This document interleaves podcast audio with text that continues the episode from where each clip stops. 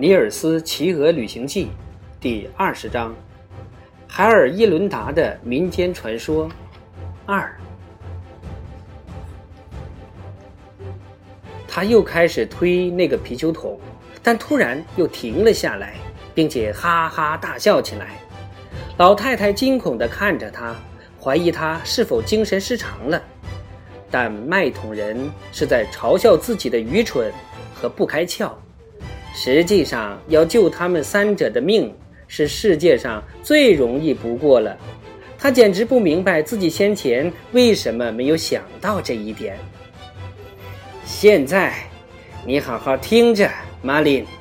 他说：“你自愿提出要让狼吃掉，很勇敢，但你用不着这么做。”因为我现在想出了我们三个怎样相互帮助，而不用任何人去冒生命危险就能摆脱险境的办法。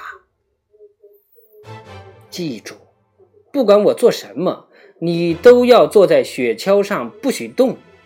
把雪橇架到林塞尔村去。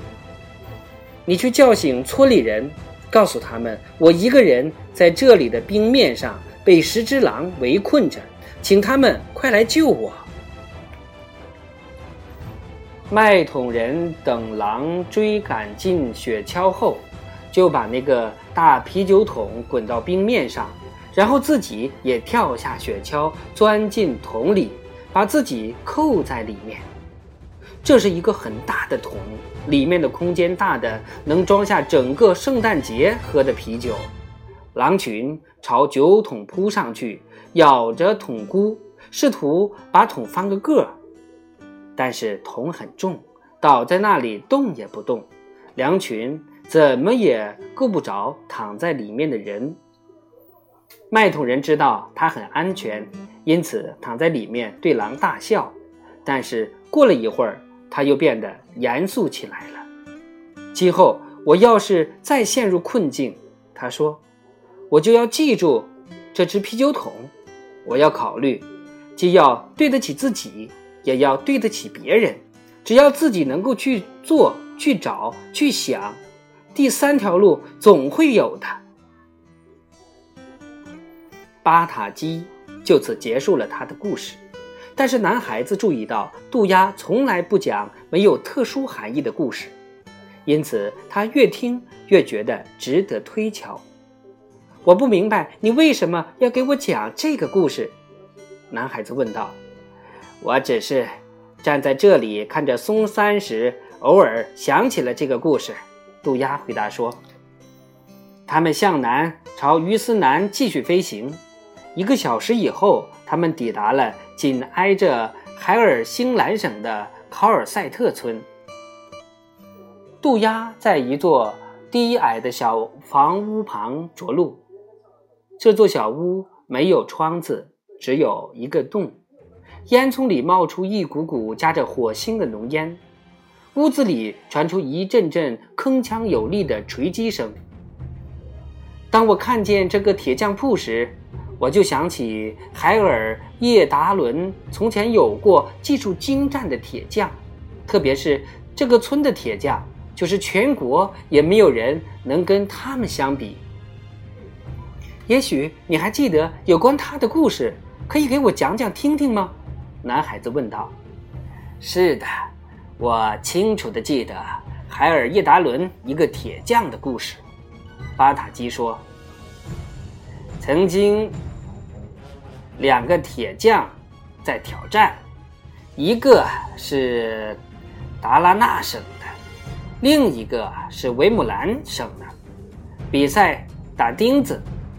那两个人接受了他的挑战。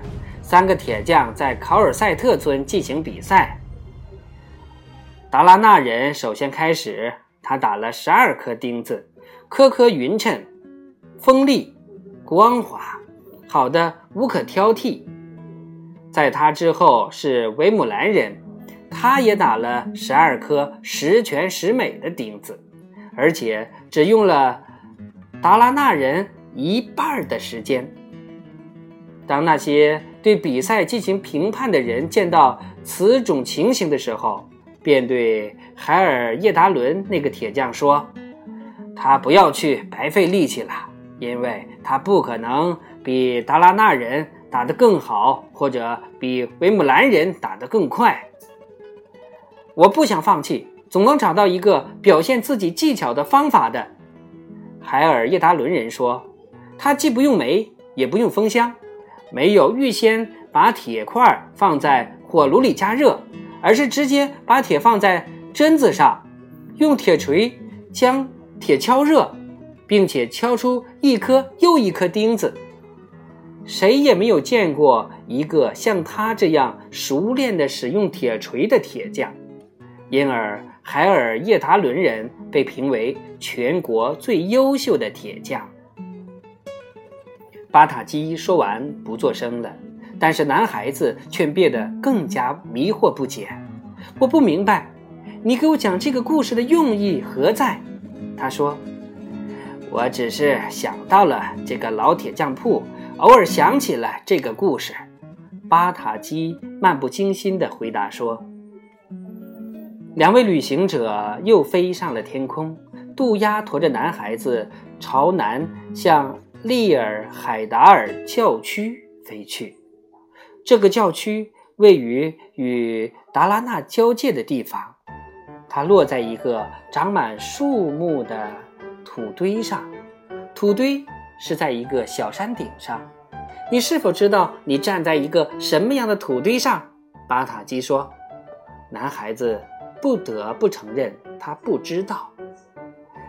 这是一个坟堆，巴塔基说。里面埋着的那个人。叫海尔叶乌尔夫，他是第一个在海尔叶达伦定居，并且开发这块土地的人。你大概也知道有关他的故事吧？男孩子说：“关于他的事儿啊，我知道的不多。不过我想他八成是个挪威人。他起初在一个挪威国王手下任职。”但是他和国王起了纠纷，不得不逃亡国外，投奔了当时住在乌普萨拉的瑞典国王，并在他那里找到了一个职位。可是过了一段时间，他要求国王的妹妹嫁给他做妻子。当国王不愿意把那样一个高贵的女子嫁给他时，他就和他一起私奔了。当时。自己置于一种困难的境地，既不能住在挪威，也不能住在瑞典，而逃亡到其他国家又不愿意。但是肯定会有另一条出路的，他想。于是他带着他的仆人和财宝，穿过达拉纳省往北走，一直走到达拉纳省北部边界上的那些偏僻的大森林里。他在那里定居了下来。修建房屋，开垦土地，成了第一个在那块土地上定居过的人。男孩子听完这个故事，比以前更加迷茫了。我不明白，你给我讲这个故事的用意何在？他又问。巴塔基没有立即回答，只是摇头晃脑，挤眉弄眼。因为只有我们俩在这里，他最后终于说道。我想借此机会问你一件事：你有没有真正了解过那个把你变成小人的小精灵对你变回人提出了什么条件？除了要把我把白鹅安然无恙地送到拉普兰，而后送回斯康代以外，我没有听说过别的条件。这一点我完全相信，巴塔基说。正因为如此，所以我们上次见面的时候，你才那样自豪地说：“背弃一个信任自己的朋友，比什么都卑鄙无耻。”关于条件的事儿，你完全应该问问阿卡。你知道，他曾经到过你家，同那个小精灵谈过。阿卡没有跟我说起过这件事儿啊，男孩子说。他大概觉得你最好不要知道小精灵是怎么说的。你和雄鹅莫顿两个，他当然是更愿意帮助你了。真奇怪，巴塔基，你怎么总是使我感到痛苦和不安呢？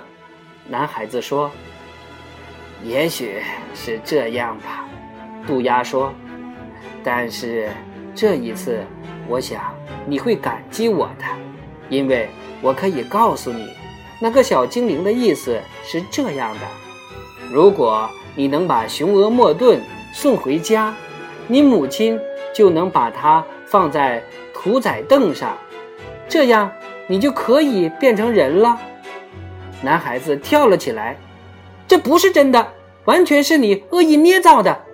他大声喊道：“你自己去问问阿卡好了。”巴塔基说：“我看见他。”和整个雁群从天空飞过来了，别忘记我今天给你讲的故事，在一切困境中，出路肯定是有的，关键在于自己去找。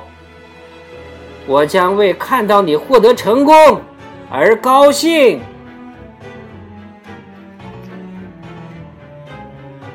尼尔斯骑鹅旅行记》第二十章，我们就播讲完了。